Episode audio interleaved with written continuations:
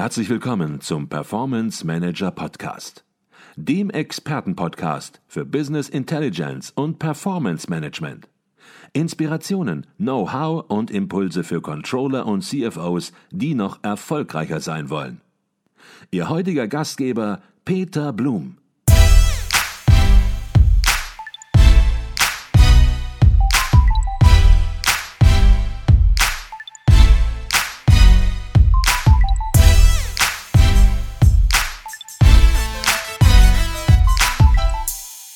Haben wir über den Datenzugriff gesprochen aufs SAP-System, haben auch darüber gesprochen, dass sich hier sicherlich im Markt ein neuer Trend in Richtung Self-Service, Business Intelligence entwickelt und auch sich Anbieter von ERP-Systemen, konkret haben wir hier über SAP gesprochen, bewegen müssen, weil es einfach auch nicht mehr zeitgemäß ist, ja, dem Kunden Steine in den Weg zu legen, an seine eigenen Daten zu kommen und diese eben noch besser im Unternehmen zu nutzen. Und es gibt inzwischen natürlich auch eine ganze Masse Kunden, die sich dadurch auch nicht aufhalten lassen und die mit SAP geredet haben und die entsprechend auch ein positives Signal erhalten haben von SAP. Und dennoch stellt sich darüber hinaus die Frage, wohin geht denn die Reise über kurz oder lang, was die SAP-Integration betrifft? Also ein Thema, das wir natürlich äh, immer sehen seit Jahren, ist Cloud. Ja. Cloud im Allgemeinen. Ähm, und da geht natürlich der Trend, äh, wenn man jetzt mal von, von Datenanalyse geht, geht der Trend hin zu, zu cloud-basierten Datenbanken, was natürlich ein Thema ist. Das heißt, Unternehmen ähm, migrieren ihre, ihre äh, Data Warehouses in die Cloud, ähm, um sie dort zu betreiben. Das heißt, die Daten müssen dann eben auch dorthin in die Cloud. Das ist ein, ein, ein Thema, das seit mehreren Jahren jetzt schon aktuell ist, natürlich immer aktueller wird, weil sich immer mehr ähm, immer mehr Unternehmen für den Weg entscheiden. Ähm, ein anderes Thema ist, was wir Prozessintegration nennen. Ähm, das ist der Unterschied zu dem, was wir bisher mehr oder weniger besprochen haben, was wir eher als Massendatenextraktion bezeichnen würden. Ja, das heißt, wir extrahieren ähm, Unmengen von Daten, Millionen von Datensätzen, um sie in Analyse-Tools ähm, zur Verfügung zu stellen. Das, ist, das nennen wir Massendatenextraktion.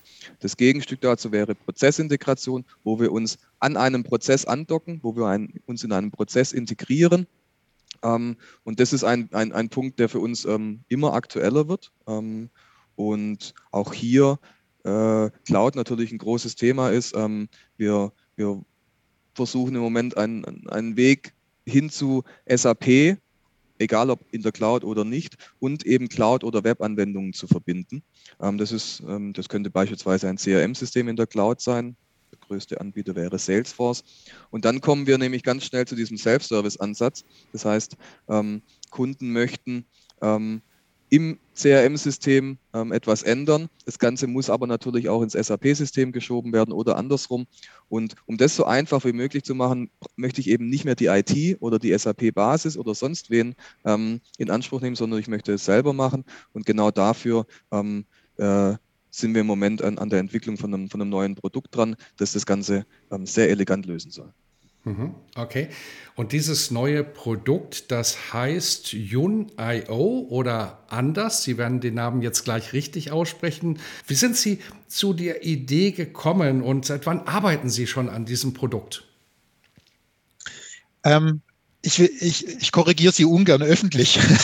ähm, also wir, wir, wir, sprechen das Junior aus in einem Stück, in einem Flow. Also das kommt, das kommt aus dem chinesischen Yun. Yun heißt die Cloud und IO ist offensichtlich, woher es kommt. Also wir, wir nennen es intern Junior.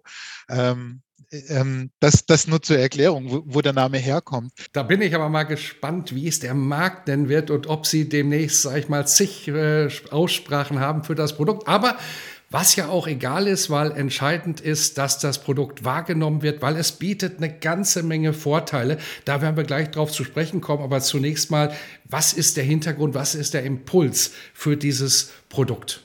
Ja, also wie der, wie der Peter schon mal kurz angerissen hat, wir unterscheiden ja klassische Datenintegration. Also Datenintegration ist alles rund um BI, also Massendaten aus SAP irgendwo anders hinlegen, um sie dort zu analysieren. Und dann haben wir eben die Prozessintegration, wo es eigentlich um einzelne Transaktionen gibt. Also ein Prozess beginnt im SAP und endet außerhalb des SAPs. Das könnte zum Beispiel ein Kundenauftrag sein, der an unterlagertes Non-SAP-Logistiksystem gemeldet wird oder ein Prozess startet außerhalb und geht ins SAP zurück, zum Beispiel ein Urlaubsantrag, der im HR-Modul verbucht wird oder eine Stammdatenanlage, die ersten Workflow ähm, durchläuft. So, das, das ist Prozessintegration. Wir haben in der Richtung in der Vergangenheit schon Produkte entwickelt und die auch äh, erfolgreich am Markt ähm, platziert. Da ging es insbesondere um SharePoint. SharePoint ähm, gibt es ja auch schon seit, seit, seit vielen Jahren und, und, und war von Microsoft so als typisches, schon in der, in der Vorcloud-Ära, so als typisches Self-Service-Portal gedacht. Das heißt, es bietet sich total an, Prozesse, die dort entstehen, die dort über einen SharePoint-Workflow abgewickelt werden, ähm, eben nach, mit, mit SAP zu verbinden. Und irgendwann hat sich dann aber herausgestellt, dass eigentlich gar nicht, äh, gar nicht SharePoint der Dreh- und Angelpunkt ist von dem, was, was die Kunden interessiert, sondern viel eher typische Cloud-Portale. Also typische Cloud-Portale oder Cloud Prozesssteuerungsartefakte könnten zum Beispiel Salesforce sein, ja, wenn ein Kunde sein CRM bei Salesforce ähm, eben hostet. Ähm, oder es könnten aber auch so cloud-basierte Workflows sein, wie man sie von Nintex, von K2 kennt oder innerhalb von Office 365 mit Power Automate.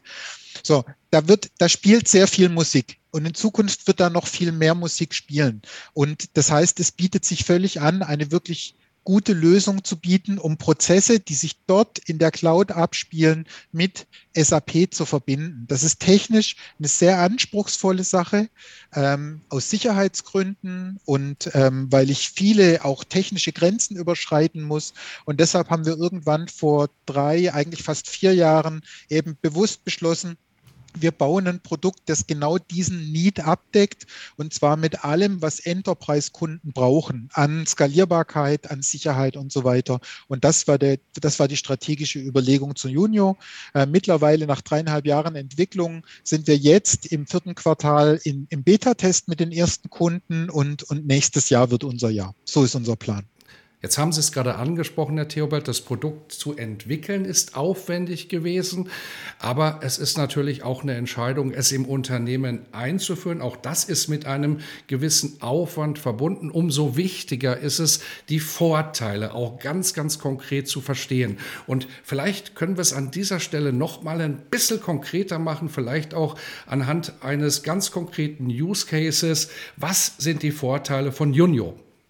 Auf strategischer Ebene sind die Vorteile von Junior eben, dass die Mitarbeiter die, die Umgebung, in der sie sich auskennen, dass sie diese Umgebung eigentlich nicht verlassen müssen. Ja, wenn bleiben wir beim Salesforce-Beispiel, wenn es konkret werden soll, äh, der Vertriebsmitarbeiter verbringt ähm, den überwiegenden Teil seiner Zeit vermutlich in Salesforce, müsste aber hin und wieder in SAP zum Beispiel den ähm, einen Stand von einem Kundenauftrag nachgucken oder vielleicht äh, für, eine, für eine bessere Beauskunftung ähm, einen, einen Produktbestand oder eine Reservierung nachgucken oder ähnliches. Und dann ist es eben ein signifikanter Effizienzvorteil, wenn er dazu seine Umgebung, Salesforce, nicht verlassen muss, auch wenn er eigentlich Daten braucht, die aus SAP kommen. Und genau solche Architekturen kann ich eben relativ einfach mit Junio bauen. Das wäre ein typisches konkretes Beispiel. Mhm. Und wie muss ich mir das ganz konkret vorstellen? Beispielsweise bin ich nun in Salesforce, habe dort Informationen, die auch aus SAP kommen, vorliegen, gemischt mit anderen Informationen. Wie aktuell sind die Informationen, die ich in Salesforce sehe? Ist das Realtime? Wird das dezidiert geladen? Wie muss man sich das ganz konkret vorstellen in der Architektur? Ganz konkret vorstellen, kommt auf den Use Case an, so wie ich es brauche. Ja? Brauche ich hundertprozentig verlässliche Daten äh, in Realtime, dann mache ich es halt auch in Realtime. Das ist kein Problem, das geht damit. Äh, wenn mir ähm, wenn mir es aber reicht, wenn solche Daten zum Beispiel aus der letzten Nacht kommen, dann würde ich es eher asynchron machen, um äh, die Belastung des Subsystems natürlich so gering wie möglich zu halten. Das heißt, um die Frage konkret zu beantworten, ähm, es kommt auf den Use Case an, äh, wie ich es gestalte. Es ist beides aber gleich einfach. Mhm. Okay. Und wenn es um Prozesse geht, und das habe ich gerade verstanden, eben auch Prozesse entsprechend abzubilden und zu nutzen, die im unterschiedlichen Systemen entsprechend auftreten, dann taucht auch sehr, sehr häufig das Stichwort Prozessautomatisierung auf oder ja, das Schlagwort RPA, Robotic Process Automation, ist im Grunde genommen momentan das Thema. Da haben wir sogar schon mal einen eigenen Podcast zu gehabt, um das Thema intensiv zu beleuchten. Auch Sie greifen diese Idee auf und sehen hier Mehrwerte und Möglichkeiten für Anwender im Unternehmen. Vielleicht können Sie dazu auch etwas sagen. Bei diesem RPA-Thema muss man folgenden Hintergrund wissen und der gilt für SAP ganz besonders, der gilt für alle, aber der gilt für SAP ganz besonders. Oft gucke ich auf ein SAP-System drauf und sage, guck mal, dieses Textfeld hier oder dieser Knopf oder dieser Prozess, den ich hier mache, das geht doch ganz einfach. Ich muss das da immer eintippen. Und wenn ich es rein technisch angehe, ist die Sache aber sehr kompliziert. Ich muss, in die, ich muss die Daten dahinter verstehen, ich muss das Datenmodell präzise analysieren, ich muss die Geschäftslogik irgendwie von außen ansteuern können. Und die Idee hinter RPA ist ja, egal welchen Anbieter ich nehme, ist ja die, ich, ich kombiniere beide Welten. Also wenn ich in der Lage bin, die UI des Users ähm, zu bedienen, also ich einfach die Rolle eines Users einnehmen kann, dann kann ich automatisch eigentlich auch die Rolle des Automatisierers oder des Programmierers einnehmen, indem ich einfach sage, das, was der User konkret in dem User Interface macht, das lasse ich einfach die Elektronik automatisch erledigen. Das ist die, die Idee hinter RPA. Das haben wir nicht erfunden, aber wir haben es mit Junio natürlich in Kombination mit SAP perfektioniert. Mhm. Wie muss man sich das ganz konkret wieder vorstellen an der Stelle, Herr Theobald? Also Sie nutzen RPA oder Sie wenden RPA in Junio an. Vielleicht auch hier nochmal ein ganz konkreter Use Case, damit es für alle auch wirklich klar wird, was es heißt, diese Prozessautomatisierung in Bezug mit Junio. Also der, ein, ein wunderschönes Beispiel ist die Kundenanlage in SAP. Also ich lege einen neuen Kundenstammsatz an und Dafür äh, bietet SAP kein sogenanntes BAPI an. Für alle, denen das kein Begriff ist, BAPI ist eben standardisierte Schnittstelle, die SAP nach außen anbietet, also funktional, eine funktionale Schnittstelle. Solche BAPIs gibt es für alles Mögliche, zum Rechnung anlegen, zum Material anlegen, aber eben nicht zum Kunde anlegen. Warum? Weiß ich leider selber nicht, warum es das nicht gibt. ähm, aber jeder User hat ja die Möglichkeit, über das User Interface einen Kunden im SAP-System anzulegen. Und, und da kommt dieses RPA-Thema, wir nennen das eben Transaction Recording, ähm, zum, zum, zum Tragen, indem ich einfach sage, ich nehme das auf oder ich recorde das, was ein normaler User machen würde, nämlich die Kundenanlage im User Interface. Und dann ähm, habe ich dieses Problem, dass es keine Standardfunktionalität gibt, völlig raus eliminiert aus der, äh, aus der technischen Rechnung. Plus, ich habe natürlich sämtliche Geschäftsregeln bewahrt. Also wenn beispielsweise ein User, ein Kunde nicht anlegen kann, weil die Postleitzahl fehlt, dann kann ich es auch per RPA nicht machen, weil das RPA ja einen, einen User imitiert. Ähm, das heißt, ich habe auch sämtliche Geschäftsregeln, die in der UI mitkodiert sind, habe ich zu 100 Prozent erhalten und komme da auch nicht dran vorbei. Das bringt mir eine ganze Reihe von Vorteilen. Mhm. Ich glaube, jetzt schließt sich der Kreis und es ist auch für alle klar geworden, wo die Richtung hingeht. Sie waren bisher eben im traditionellen Datenabzug in gewisser Weise tätig und haben eine Schnittstelle ins SAP-System hineingelegt, dass man an Daten herankommt, gegebenenfalls auch zurückschreiben kann. Aber das Thema Prozesse wird eben immer wichtiger und nun verknüpfen sie eben auch die Prozesse, die sich in dritten Tools möglicherweise besser unterstützen lassen, auch besser abgebildet werden können. Sie haben Salesforce als Beispiel genannt, eben mit dem SAP-System und von daher eben eine runde Sache, eben in Richtung Prozesse weiterzudenken und Prozessautomatisierung weiterzudenken. Gibt es gewisse Prozesse aus Ihrer Sicht, einen haben Sie gerade schon genannt, die sich besonders eignen für RPA mit Junior? Das sind vor allem die, wo die Kunden in ihrem SAP-System relativ viel selber gebaut haben. Ähm, ganz grob kann man sagen, je näher der Kunde am Standard geblieben ist, desto eher kann ich auf eine Non-RPA, auf eine traditionelle Schnittstelle zurückgreifen. Ähm, der überwiegende Teil unserer Kunden hat aber insbesondere in ihrem Kerngeschäft natürlich SAP-Transaktionen stark modifiziert, an die eigenen Prozesse angepasst. Das ist ja auch ein Wettbewerbsvorteil, den der Kunde hat und erhalten möchte.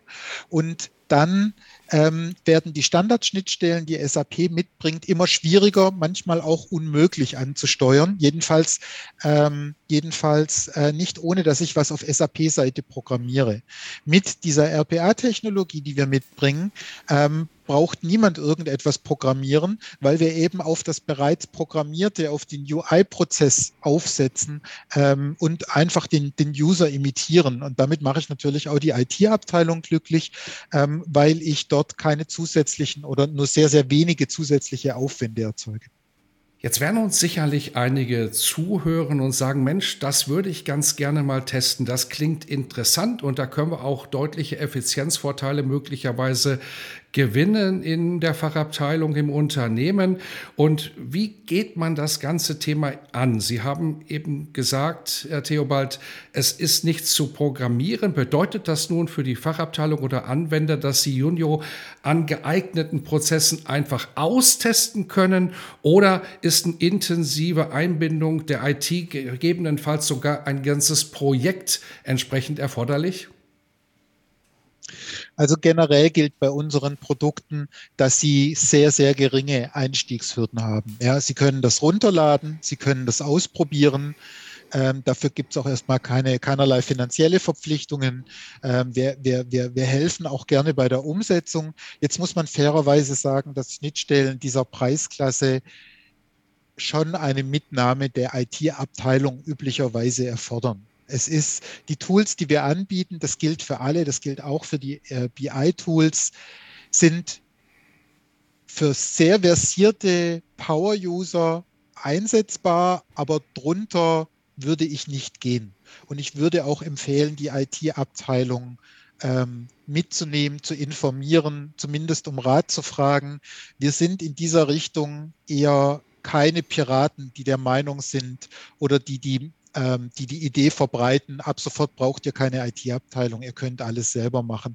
Dazu sind in der Regel die Prozesse und die Technik dahinter äh, zu anspruchsvoll. Ich würde davon eher abraten, aber die Produkte runterzuladen und auszuprobieren und auch unseren Pre-Sale-Support in Anspruch zu nehmen, ist selbstverständlich, steht allen offen. Mhm. Jetzt haben Sie gerade angesprochen, Produkte in Ihrer Preisklasse. Sie sind kein Pirat, haben Sie gesagt, und Sie sind auch kein Pirat in Preisen. Sie liefern Qualität und das ist natürlich auch ja, unbedingt erforderlich im SAP-Umfeld. Eine Zertifizierung eines Produktes in Bezug auf SAP ist auch ein sehr aufwendiger Prozess, ist auch ein sehr kostenintensiver Prozess.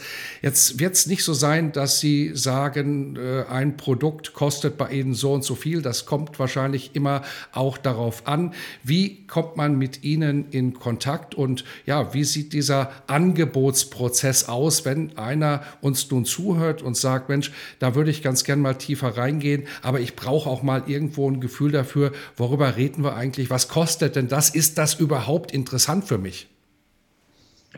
Ja, ähm, kostenintensiv ist natürlich auch immer ein Stück weit subjektiv. Ähm, es ist auch die Frage, was bekomme ich dafür. Grundsätzlich ist es so, ähm, dass wir eine sehr transparente Preispolitik äh, haben. Das heißt, die Preise sind öffentlich. Die, die kann man auf der Webseite einsehen. Da ist dann auch, äh, sind keine versteckten Kosten dahinter oder ähnliches. Das heißt, wenn man sich mit uns beschäftigt, auf unserer Webseite ähm, surft, ähm, hat man relativ schnell auch eine, eine, eine, eine Preisindikation. Ähm, wenn wir jetzt vom, beim, beim Thema Junio ähm, sind, dann reden wir von, von einem Preiseinstieg von, ich würde mal äh, für einen Standard-Use-Case von, von circa 20.000 Euro reden. Ja, das ist, das ist ein, das hört sich jetzt vielleicht relativ viel an ähm, für, eine, für, eine, für eine Schnittstelle. Ähm, aber wie es der Patrick gerade eben schon gesagt hat, sind wir hier in einem technisch hochanspruchsvollen Feld unterwegs. Ähm, und wir lösen da natürlich da technisch äh, hochanspruchsvolle Fälle. Das gleiche ist ähm, bei, bei dem Thema Massendatenextraktion, BI, BI-Umfeld. Da geht es ein bisschen ähm, weiter unten los. Ähm, da kommt es auf den Use Case an, aber der durchschnittliche Kunde nimmt im Normalfall irgendetwas zwischen, zwischen 10.000 und 20.000 Euro in die Hand, um unsere, um unsere Tools nutzen zu können. Und der, der, der, der, der Onboarding-Prozess eines Kunden, ähm, den versuchen wir natürlich so, so einfach wie möglich zu halten. Ähm, Testversionen sind, sind kostenfrei ähm, äh, runterladbar, ähm, kann man testen. Wir unterstützen da natürlich, hat Patrick gerade schon erwähnt. Ähm, Wenn es konkreter wird, ähm, schreiben wir natürlich auch gerne ein Angebot, machen wir natürlich. Ähm, und ansonsten ist es ein sehr geschmeidiger und unkomplizierter Prozess. Ja, das, ähm, das ist ja unser Ziel. Wir wollen die Kunden zum Erfolg führen und, und nicht mit, mit bürokratischen Hürden quälen. Mhm. Und Ihre Webseite werden wir natürlich auch in den Show Notes verdrahten. Vielleicht können Sie kurz die Webadresse, die URL, kurz noch zum Besten geben, Herr Wohlfahrt. Ja, Doc, mache ich natürlich gerne. Also es ist www.theobald-software.com. Genau, und Sie haben es angesprochen, alle Informationen befinden sich auf der Webseite. Vielleicht hat der eine oder andere Probleme zu verstehen, ja Mensch, was passt denn jetzt zu mir, was brauche ich? Und auch das haben Sie angesprochen. Dann meldet er sich einfach bei Ihnen, lässt sich beraten, bespricht die Themen und genauso wie Sie es gesagt haben, es kann teuer sein, es kann aber auch günstig sein, je nachdem, was man mit einem Tool bewirkt. Und wenn man die Vorteile natürlich berechnet, die sich ergeben können, und Sie haben eben ein Beispiel gegeben, Herr Theobald, im Bereich äh, Kundenanlage, dann kann das natürlich, wenn das häufig passiert, entsprechend natürlich ganz, ganz schnell deutliche Vorteile bringen, die den Einstiegspreis massiv überwiegen können. Und von daher ist es eben auch, so habe ich es verstanden, besonders wichtig, sich genau anzugucken, gerade im Bereich Junior, welche Prozesse kommen denn in Frage und ja, wo möchte ich es nutzen und wo kann ich entsprechend diese Effizienzvorteile dann entsprechend herausziehen. Jetzt hatten Sie eben gemeinsam ein Stichwort angesprochen und da möchte ich ganz zum Schluss des Podcasts nochmal drauf eingehen, nämlich dass SAP-Prozesse und Daten und nicht nur die immer häufiger auch dann in die Cloud gebracht werden. Das ist natürlich ein ganz klarer Trend und da gibt es sicherlich einige Punkte, einige Findings, die Sie ja, herausgearbeitet haben, wo Sie sagen, Mensch, darauf sollten Unternehmen achten, wenn sie diesen Weg gehen oder ja, gehen müssen, zwangsläufig in der Zukunft? Ich, ich, wir, wir, sind grundsätzlich ein großer Freund davon, ähm, sich auf Kernkompetenzen zu, zu konzentrieren. Ähm, das heißt, andere Dinge, die nicht die Kernkompetenz sind, Experten machen zu lassen. Ob das jetzt wir sind oder, oder jemand anderes, das spielt dann keine Rolle. Ähm, weil dann können sich, können sich äh, die Unternehmen auf das konzentrieren, was wichtig ist, nämlich ihre eigenen Kunden und ihre eigenen Produkte. Das spart nämlich Zeit, Nerven und vermeidet äh, ganz schön viel Frust. Ansonsten ist es, was das Thema Cloud anbetrifft, einfach ähm, wichtig, dass man sich ganz klar überlegt, was möchte ich? Was ist der Use Case, den ich abbilden möchte? Kann ich ihn abbilden? Ja? Und ähm, natürlich ähm, muss ich, wenn, vor allem wenn es um Thema Cloud geht, das Thema Sicherheit äh, ganz hoch hängen. Das heißt, ich brauche, ähm, wenn man jetzt von, von Schnittstellen redet, ähm, brauche ich eine, eine Schnittstelle, die das, die das Ganze sicher äh, in die Cloud hebt, ähm, die Sicherheitsstandards ähm, beachtet, die die, die, die firmeninterne IT ähm, zufriedenstellt. Das ist das Wichtigste. Das heißt, wenn es um solche hochkomplexen technischen Dinge geht, immer die IT mit, mit ins Boot nehmen, ähm, damit keine bösen Überraschungen ähm, auftauchen.